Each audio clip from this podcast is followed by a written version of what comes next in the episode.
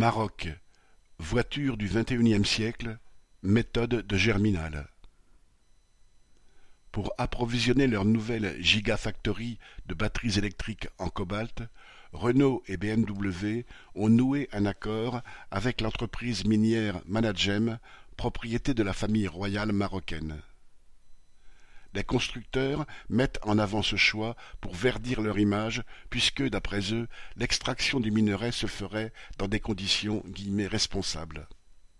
Ce mensonge est dénoncé par une enquête du média associatif en ligne Reporter.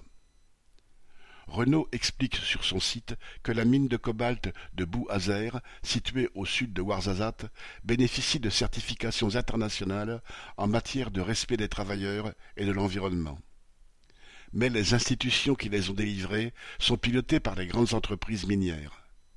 Managem fait également partie du Fair Équitable Cobalt Alliance, qui rassemble également Tesla, LG et Glencore. Ce dernier, l'un des plus gros trusts miniers de la planète, s'est rendu célèbre il y a une dizaine d'années pour les ravages qu'ont causés ses mines de cuivre en Zambie, dont les maladies pulmonaires ont empoisonné la population de ce pays africain.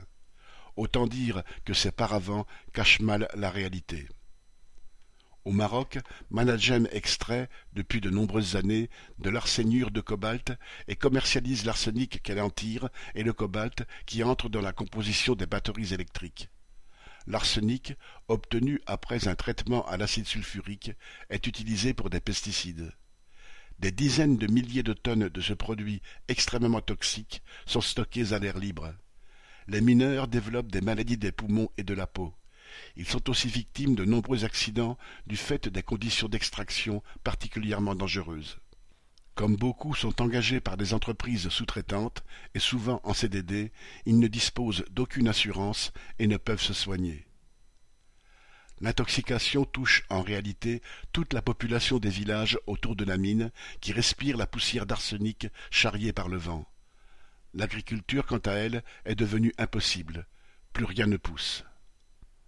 Des grèves ont été menées en 2011 et 2012 pour réclamer l'application du droit du travail, des mesures de sécurité et d'hygiène de base, comme du savon pour les sanitaires.